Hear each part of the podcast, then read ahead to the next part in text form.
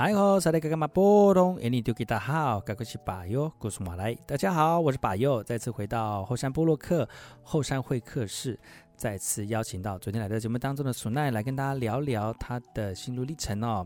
啊、呃，来吼，哎吼，是的，其实昨天呢、哦、聊到了那个他在。呃，从事老师正正正式当老师之前的工作，其实就已经大概有十年左右了吧？吼，有十年了吧，呃、十多年了。哈，对，这十多年虽然都不虽然不是当你不要泄露人家秘密嘛。你不是二十八岁就出道了吗？哦，哦，对对对，十八岁就出道啦，你二十岁就生两个小孩啦。啊 不是吗？这也太快了吧！很认真在生哇！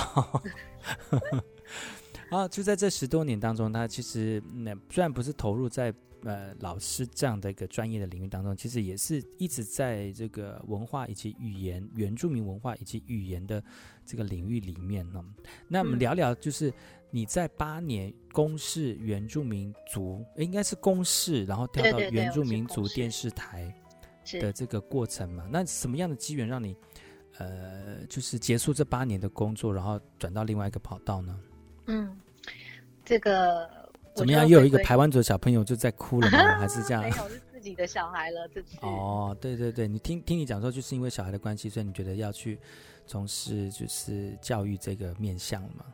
对，这一次的转弯呢，又是像前一次一样，就是义无反顾啊。嗯。然后这一次回回头，就是因为孩子，就是再转回来，是因为自己的小孩要升小一了。嗯，那我回回过头来想想自己成长的历程，我觉得每一个阶段，就是我的父母亲都会在我们身边，嗯，就陪着我们一起学习这样。那因为在电视台的时间呢，很多时候我的小孩会放在保姆家，嗯。嗯，在还很小的时候可能还可以，不过到到了他要即将接近要入小学的时候，其实就很很很挣扎这件事。嗯，因为我知道，我如果再回教职，他可能又是我呃在过去考试的那个阶段，就是呃。僧多粥少的那个阶段，哦，因为现在都很多流浪教师嘛，就更辛苦了啦。而且现在又少子化，对，砍班的砍班，有没有？对，没有错。不过就想到，嗯，呃，教育其实陪伴真的是很重要，嗯，所以就义无反顾跟先生商量完之后。嗯他觉得很好啊，因为我们总要有人陪伴孩子一起成长。因为先生也是很忙的一个人啦。嗯嗯嗯，对。然后讨论之后呢，我就毅然决然离开了。哦，嗯，我觉得这也是一个很好的转折了哈。呃，是啊。嗯嗯嗯。就回来的第一年，一百零三年，我那时候还是代理。哦。第一年的时候来不及考教证，不过那一年。嗯、呃，可能因为当了妈，嗯，然后觉得好像也要努力一点，嗯、然后我儿子也升小一，嗯，我们就一起读书，嗯，他读书我也一起读我的书，嗯，然后隔年我就考上正式老师了。嗯嗯，好强大！没有没有没有，我觉得这个又又跟我前一个电视台给我的能量不一样了。哦，对，不好考哎，其实说实在的，一方面是缺缺很少，大家都在争。那他怎么能够能够就是在啊、呃、带小孩的过程当中，然后又脱离教育界那么久的一段时间，又能够再回到这样的领域，真的是不容易。我的妈，应该颁个奖状什么之类的吧？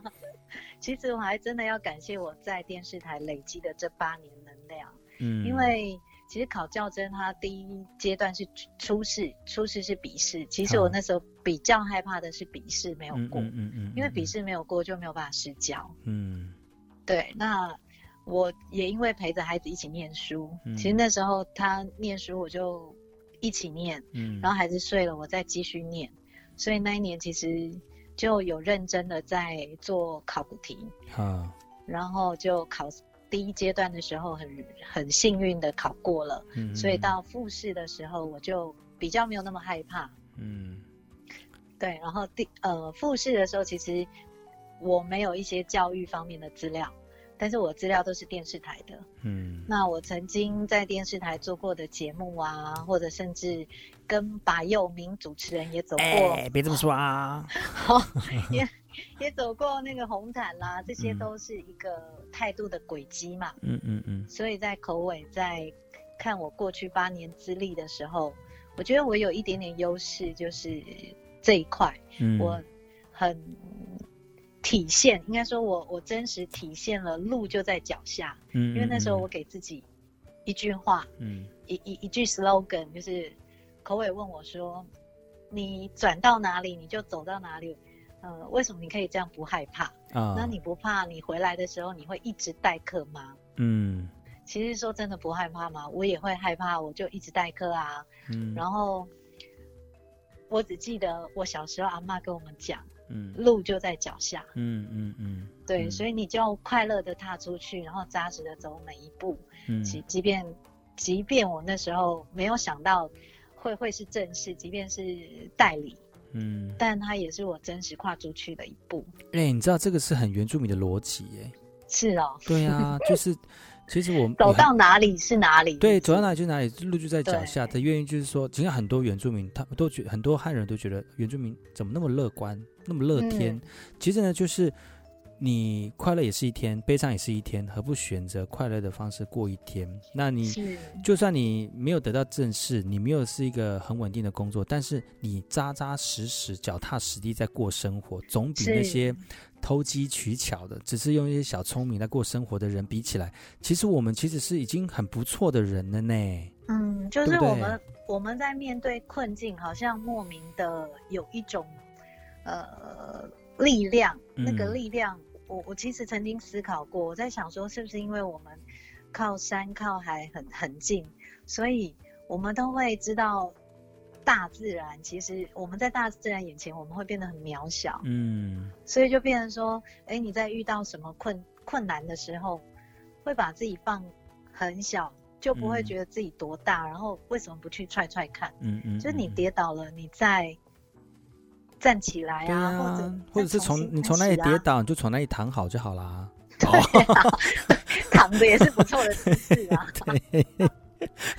也不错啊，真是伤口擦一擦再站起来，对，再站起来啊，嗯嗯，就没有再那么害怕吧。嗯，我觉得这也是老人家教给我们的智慧，然后呃，这个也算是一种呃，比教育下一代的一个一种一种情境式的氛围教学。我觉得这也是很跟原住民有相关的一个领域。嗯、其实讲到这个哈，就要。接下来我们就要讲到，就是苏奈其实他自己在真正投入在教学过程当中，慢慢的体现到，其实原住民的教教育方式跟汉人的现行体制其实就有很大的差别。但有什么样的差别呢？嗯、我们先休息一下，听首歌曲，回来之后呢，再跟苏奈好好聊一聊，已经进到教育体体系当中，要怎么去落实跟实践他曾经对文化教育的跟语言教育的一个想法。休息一下，待会再回来。